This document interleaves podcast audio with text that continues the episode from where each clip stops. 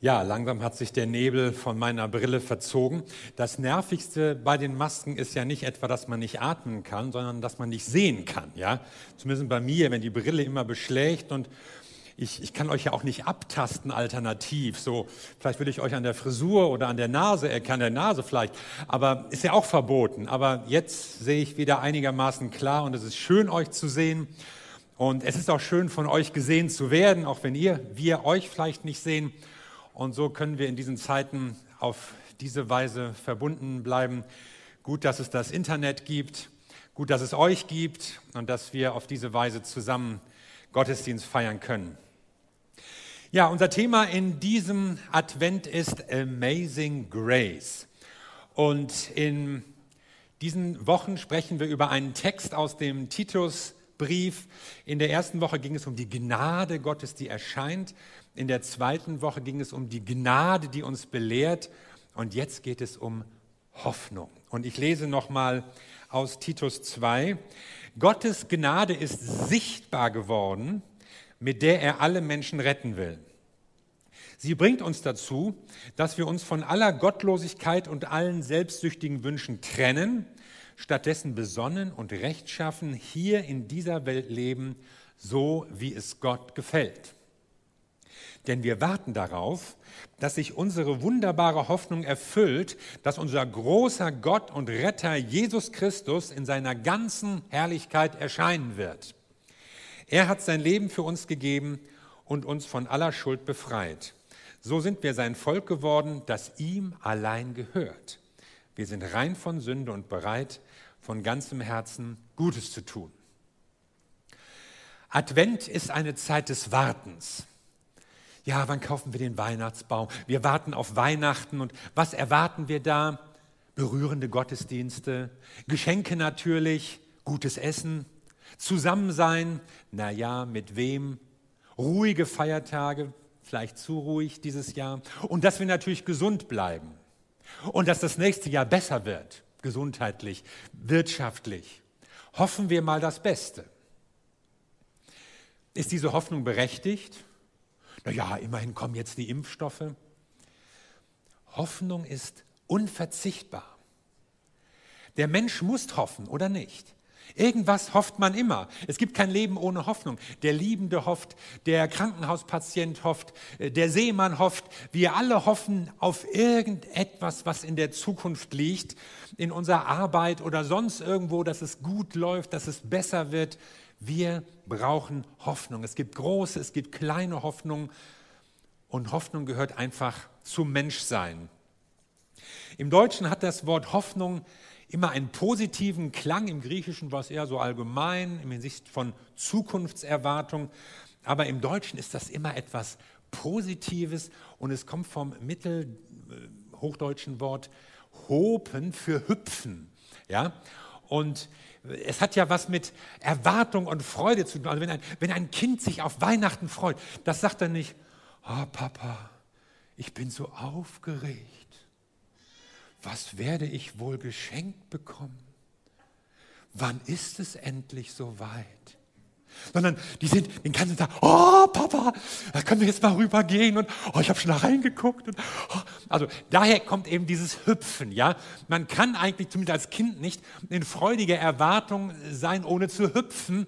Und daher haben wir unser Wort Hoffnung.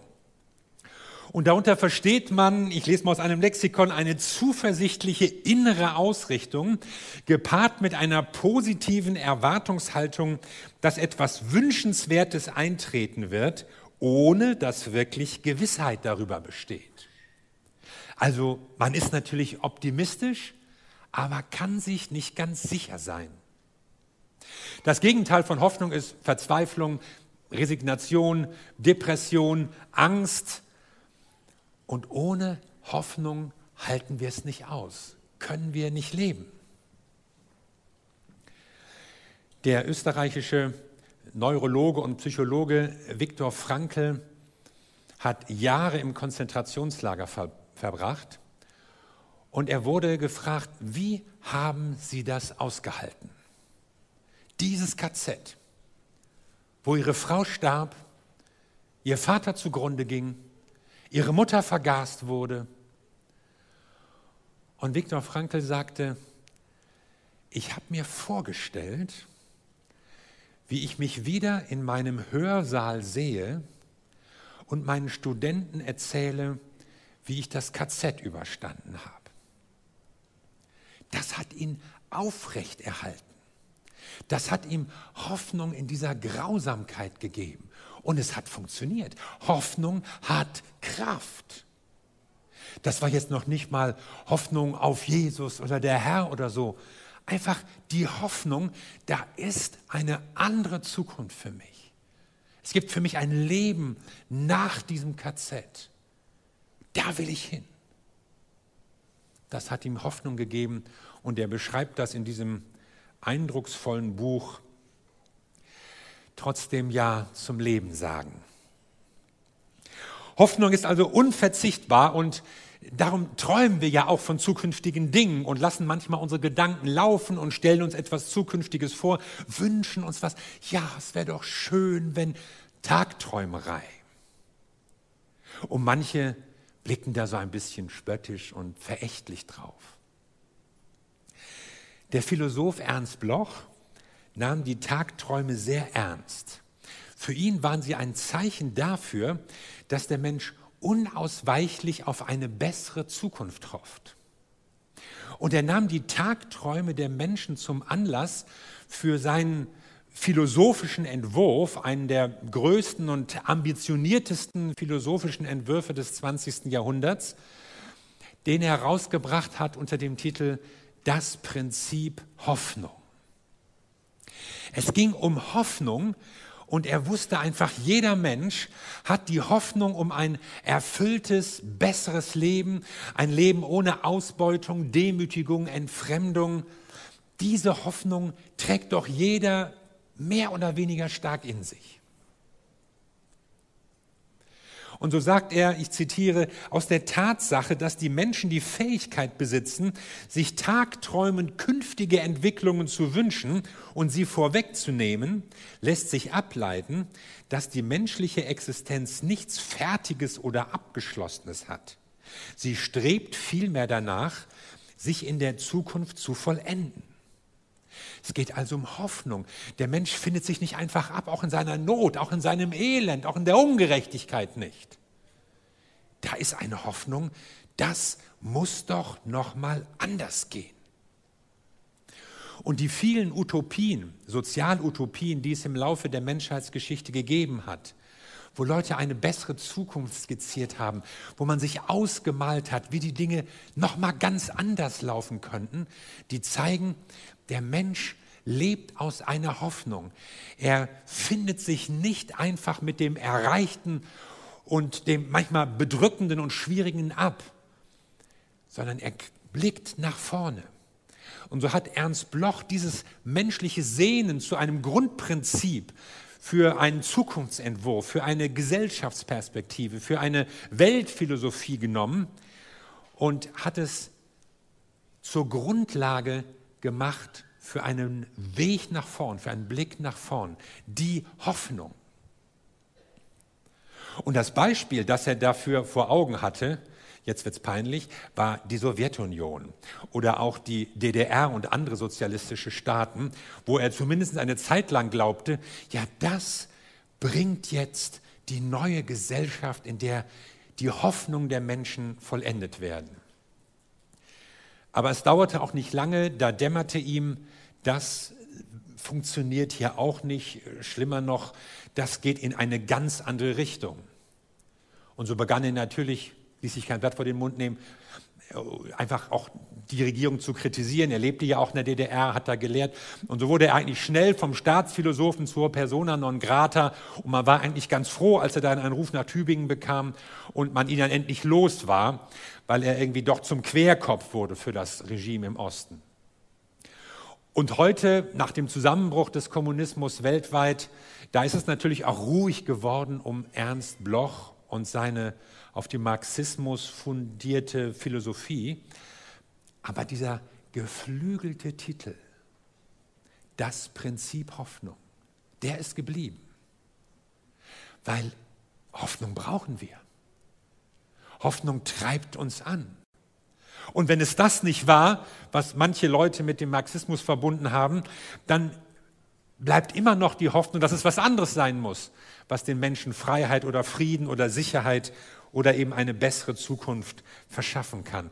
Also wir sehen, Hoffnung ist unverzichtbar, aber Hoffnung kann auch trügerisch sein, betrügerisch sogar. Viktor Frankl hat seine Hoffnung getragen durch das Elend, durch die Not. Ernst Bloch hat seine Hoffnung getäuscht. Was kann ich denn hoffen?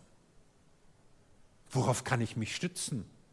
Ich meine, wir hoffen alle irgendetwas, nicht nur im Advent. Was kann ich hoffen? Lassen wir doch mal einen Christen zu Wort kommen. Paulus schreibt in Titus 2, wir warten darauf, dass sich unsere wunderbare Hoffnung erfüllt. Doppelpunkt. Dass unser großer Gott und Retter Jesus Christus in seiner ganzen Herrlichkeit erscheinen wird. Also was hoffte er? Dass unser großer Gott und Retter Jesus Christus erscheinen wird. Ganz nebenbei erfahren wir hier, wie Paulus Jesus einordnet, nämlich als Gott. Jesus wird im Neuen Testament vergleichsweise selten Gott genannt. Meistens nennt man ihn Herr. Und wenn natürlich einigermaßen in der Bibel bewandt ist, der weiß, dass im Ersten Testament Herr überhaupt so die Anrede für Gott war. Also Jesus Christus ist Herr, aber hier bringt Paulus es nochmal auf den Punkt und sagt, er ist unser Gott, er ist unser Herr, er ist unser Retter. Und wir glauben, dass er erscheinen wird, dass er irgendwann offenbar werden wird. Er ist ein erstes Mal erschienen in Niedrigkeit als kleines Kind und er wird ein zweites Mal erscheinen in Herrlichkeit, im Lichtglanz, in Majestät. Das schwingt so in dieser Beschreibung, in diesen Wörtern mit. Und er wird eine Herrschaft des Friedens und der Gerechtigkeit aus, aufrichten auf dieser ach so arg gebeutelten Welt.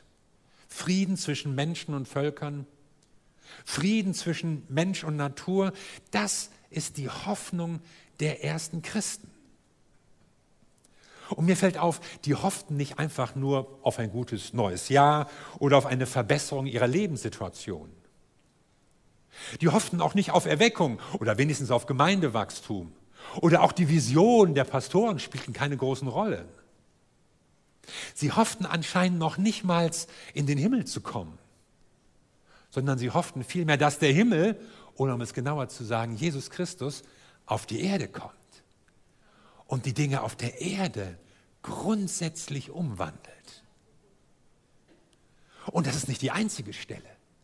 Wenn es eine Hoffnung gibt, die so die ersten Gemeinden immer wieder durchzieht, dann ist es diese Hoffnung, unser Herr kommt wieder. Jesus wird erscheinen und er wird diese Welt neu machen. Er wird Menschen verwandeln, er wird gesellschaftliche Verhältnisse verwandeln, er wird den ganzen Planeten verwandeln. Wir hoffen auf Gottes Erscheinen. Tun wir das wirklich? Heute? Ja, irgendwie hoffen wir das natürlich auch. Aber bis dahin haben wir ja noch so viel vor. So viel zu tun, zu erleben. Wir planen, wir treffen Vorkehrungen, wir bereiten uns vor auf Arbeiten, auf Projekte, auf Reisen, alles Mögliche. Und dann müssen wir plötzlich erfahren, und in diesem Jahr haben wir es besonders schnell gemerkt, wie unsere Pläne über den Haufen geworfen werden. Weltweit und persönlich. Und manchmal nicht nur wegen Corona. Welche deiner Pläne hast du schon an den Nagel hängen müssen? Reisen, feiern, Hochzeiten. Dieses Jahr haben 20 Prozent weniger Menschen geheiratet in Deutschland. Welche deiner Hoffnungen sind zerstoben? Ich könnte einige nennen. Paulus auch. Bei ihm ist auch nicht alles so gelaufen, wie er sich das vorgestellt hat. Türen haben sich geschlossen, Pläne wurden vereitelt, Perspektiven sind zerbrochen, Gemeinden haben ihn abgelehnt, Mitarbeiter haben ihn verraten, Partner verlassen. Aber eine Hoffnung blieb für ihn immer erhalten. Jesus Christus wird wiederkommen. Da sind Dinge schiefgelaufen, da war er von Menschen enttäuscht, aber eines wusste er, Jesus Christus, meine Hoffnung, der wird mich nicht enttäuschen. Den habe ich erfahren, den habe ich in meinem Leben, der hat schon gehandelt und ich bin sicher, er wird auch weiterhin handeln. Er wird mich nicht hängen lassen. Und auch die Gemeinden nicht. Die vielen anderen Christen, die mitunter in schwierigen und bedrückenden Lebenssituationen waren und die alle ihre Hoffnung darauf setzten, dass Jesus Christus kommt. Er wird sie nicht hängen lassen. Er hat für sie etwas vorbereitet in einer neuen Welt. Und ich wünsche mir, ich hoffe, sollte ich besser sagen, dass uns diese Aussicht wieder neu begeistern kann. Und dass wir nicht einfach sagen, ja, irgendwann. Und viele haben es schon gehofft und sind gestorben, ja. Aber für einen Christen, der stirbt, ist die Hoffnung ja nicht verpasst. Die ist ja nicht weg. Auch war nichts, jetzt bin ich halt tot, so ein Pech. Sondern Jesus hat uns versprochen, er wird kommen. Und er wird die Menschen sammeln, die Lebenden und die Toten, die an ihn geglaubt haben. Und sie werden teilhaben an der neuen Welt, die Gott schaffen wird. Widerspruch gibt es jetzt da. Und zwar reichlich. Ja, wegen dieser Hoffnung, ja, dieser Aussicht auf ein besseres Leben in der Zukunft, irgendwann, irgendwo, irgendwie, möglicherweise erst im Jenseits, hat man Leute in Abhängigkeit gehalten und in Armut. Freut euch auf den Himmel. Durch dieses Jammertal müssen wir eben noch durch. Wegen dieser Hoffnung, so wird uns vorgeworfen, hat die Kirche, haben die Mächtigen ein Leben auf Kosten der kleinen Leute geführt. Immer schön ruhig bleiben. Gott hat die Welt so eingerichtet, so ist das eben. Wegen dieser Hoffnung, so höre ich klagen, haben Christen sich einschläfern lassen, eingelullt, sind inaktiv geworden, gleichgültig gegenüber der Welt, gegenüber der Armut, gegenüber der Ungerechtigkeit und der Ausbeutung. Ist doch egal, wie ihr hier lebt. Hauptsache, ihr kommt in den Himmel, oder? Wegen dieser Hoffnung, so die Kritik, haben Christen auch die Vergiftung der Umwelt oder die Zerstörung unserer Lebensgrundlagen tatenlos hingenommen. Wir warten auf Jesus und der macht alles neu. Warum soll ich mich hier noch für Umweltschutz oder einen verantwortlichen Ressourcenverbrauch einsetzen? Und wer so denkt, denkt falsch. Und wenn du als Christ so denkst, bist du im Irrtum und musst dringend aufwachen und lernen, verantwortlich zu denken. Und außerdem stimmt es nicht. Es gibt nämlich so viele platte Anklagen und dämliche Vorurteile gegen Christen. Es stimmt nicht, dass Christen gleichgültig gegenüber Armut sind, im Gegenteil. Es waren Christen, die ein System der Sozialfürsorge etabliert haben in Deutschland. Schon im Römischen Reich ging das los. In der Bibel lesen wir schon davon. Es stimmt auch nicht, dass es Christen egal sind, ob Männer, Frauen, Kinder ausgebeutet werden oder sowas. Es waren Christen, die aufgestanden sind gegen Kinderarbeit und Kindermord, gegen Sklaverei und Trunksucht und alles Mögliche und noch heute und es noch heute tun und dagegen aufstehen. Es stimmt auch nicht, dass Christen Ungerechtigkeit einfach geschehen haben lassen, Kolonialismus oder sowas ganz teilnahmslos. Vielmehr waren das Missionare von Anfang an, katholische und evangelische, die sich gegen die Ausbeutung indigener Völker gewehrt haben und die die Öffentlichkeit sensibilisiert haben für das, was zum Teil irgendwo passiert ist. Und es stimmt auch nicht, dass Christen in Umweltfragen völlig unmusikalisch seien. Es war ein schwäbischer Pastor, der den ersten Tierschutzverein in Deutschland gegründet hat. Da ging es nämlich um den Schutz von Störchen, die die Leute irgendwie von ihren Schornsteinen abgeknallt haben. Das kann man doch nicht so laufen lassen. Und es stimmt auch nicht, dass Christen denkfaul seien. Ja, möglichst gehorsam, nicht fragen, nicht nachdenken, blind keine Fragen stellen, einfach nur alles mitmachen. Das ganze Bildungswesen in Deutschland, in Europa, ich würde fast sagen weltweit, ist eigentlich durch Christen inspiriert worden. Schulen, Universitäten. Das waren christliche Initiativen.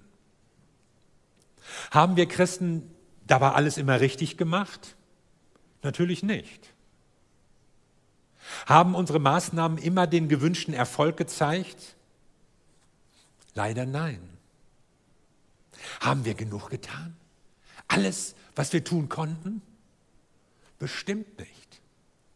Aber eines zeigt die Geschichte deutlich, sehr deutlich, Hoffnung motiviert. Hoffnung macht aktiv. Denn gerade wenn wir wissen, Jesus wird kommen, Jesus kommt zurück auf diese Welt, diese Welt ist Jesus wichtig, ja gerade dann wird sie auch uns wichtig. Und gerade dann setzen wir uns auch ein und dann handeln wir und sind eben nicht gleichgültig, teilnahmslos. Weil Jesus die Menschen liebt, deshalb wurde er ja einer von ihnen, identifizierte sich mit ihnen, teilte ihr Leben. Und weil er einer von ihnen wurde, deshalb setzen sich Christen für ihre Mitmenschen ein. Für die Schwachen, für die Benachteiligten, für die Alten und für die noch nicht Geborenen, für Verloren und Verfolgte. Und gerade weil Christen Jesus Christus nachfolgen, deshalb haben sie Hoffnung auf eine bessere Zukunft und gerade deshalb leben sie die Hände eben nicht in den Schoß und warten, dass irgendwas passiert, sondern arbeiten für eine bessere Welt. Aber wie kann ich da sicher sein? Hoffnung, ja, sie rechnet damit, dass etwas Wünschenswertes passiert, aber die absolute Gewissheit fehlt ihr. Beweisen können wir nicht, dass Jesus einmal wiederkommen wird und diese Welt erneuert. Aber wir wissen, er war schon einmal da. Und wir wissen, dass wir ihn kennengelernt haben, dass er in uns lebt. Diese persönliche Begegnung, diese Beziehung mit Jesus Christus, die ist es doch, die uns auch Gewissheit verschafft. Und das kann uns ja auch niemand rauben. Ich kann gewiss sein, dass ich Jesus Christus in meinem Leben habe.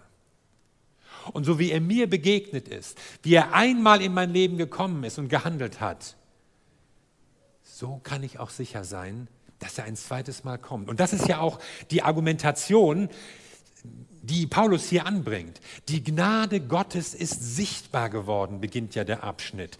Und wir hatten schon gesehen, die Gnade hat einen Namen, Jesus Christus. Und sie wurde sichtbar, indem Gott Mensch wurde und sich offenbart hat und einer von uns wurde und unser Leben geteilt hat und uns durch sein Lehren, sein Handeln, sein Wirken zeigte, so stellt Gott sich euer Leben vor, euer Menschsein. Und Jesus hat immer von dem kommenden Gottesreich gesprochen. Er hat nicht davon gesprochen, glaubt an mich und dann evakuiere ich euch hier raus, sondern er hat gesprochen, das Reich Gottes ist angebrochen. Und es wird sich weiter ausbreiten. Es wird weiter wachsen. Darüber spricht er in seinen Himmelreichsgleichnissen von einem Saatkorn, das aufgeht, von einem Acker, der Frucht trägt, von einem Teich, der von der Hefe durchsäuert wird. Es fängt klein an, das Reich Gottes, aber es wird sich ausbreiten, da wo Menschen umkehren, da wo Menschen sich diesem Ziel verschreiben, da wo Leute sagen, ja, das finde ich gut, dafür werde ich mich einsetzen. Und diese Gewissheit hat Paulus ausgemacht. Jesus ist ein erstes Mal gekommen und er hat vom Reich Gottes gesprochen und es begann sich auszubreiten. Und wir sehen es ja schon. Er wird auch ein zweites Mal kommen. Er kam in die Welt, er kam in unser Leben, in mein Leben. Und deshalb ist die Hoffnung berechtigt, dass er auch wiederkommt. Damit will ich rechnen. Welche Auswirkungen hat diese Hoffnung auf dich? Gibt dir diese Hoffnung Mut, Zuversicht, auch angesichts einer ungewissen Zukunft, was kommt nächste Woche, nächstes Jahr, neuer Lockdown? Was würde sich bei dir ändern, wenn du dein Leben im Licht dieser Hoffnung gestaltest? Jesus Christus wird wiederkommen. Wir warten darauf, dass sich unsere wunderbare Hoffnung erfüllt, dass unser großer Gott und Retter Jesus Christus in seiner ganzen Herrlichkeit erscheinen wird. Amen. Lass uns zusammen beten.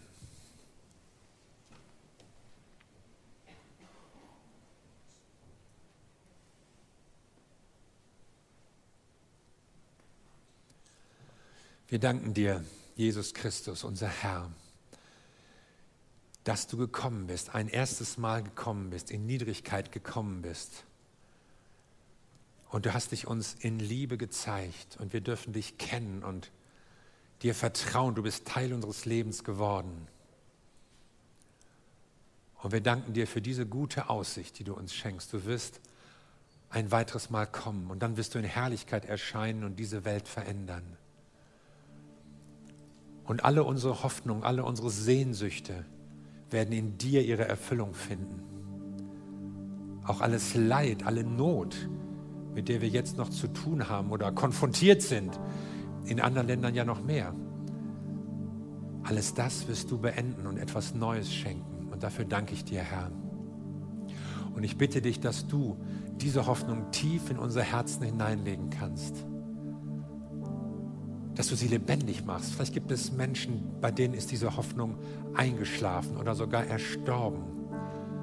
Weil wir glauben, dass du ein Wort sprichst, das lebendig macht. Dein Wort ist ein lebendig machendes Wort. Dein Geist wirkt in Menschen. Und ich bete darum, dass Menschen, die diese Botschaft hören, entfacht werden, neu entflammt werden, zu hoffen. Nicht nur auf ein besseres Morgen zu hoffen, sondern zu hoffen, dass Jesus Christus kommt, in unser Leben eingreift und einmal sogar sichtbar in Herrlichkeit erscheint. Danke, Herr.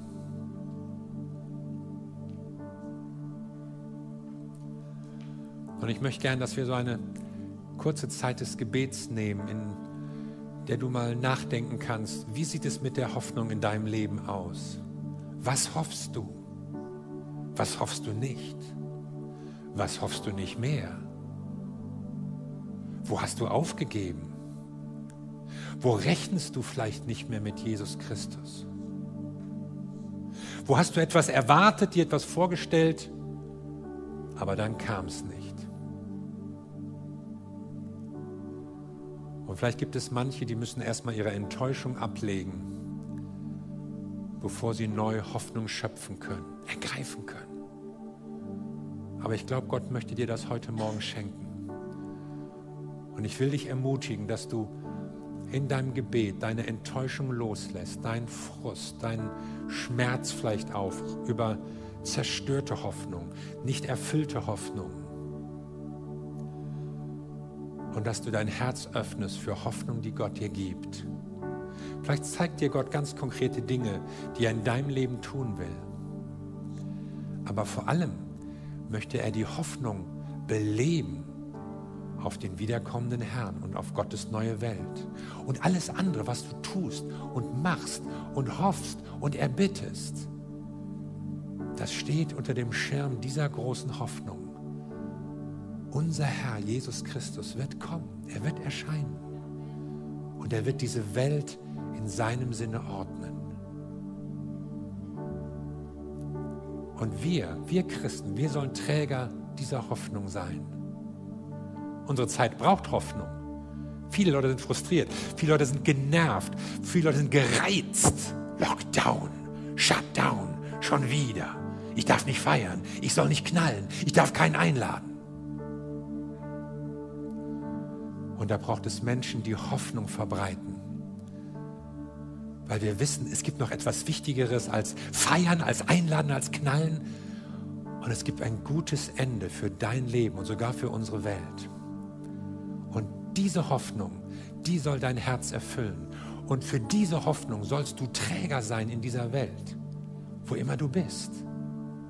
Und stellt euch das mal vor, wenn wir von dieser Hoffnung entflammt ausschwärmen, dann ist es egal, ob die Geschäfte zu haben oder ob irgendein Restaurant nicht besucht werden kann oder ob wir Weihnachten oder Silvester so oder so feiern, dann werden wir Menschen die Hoffnung verbreiten.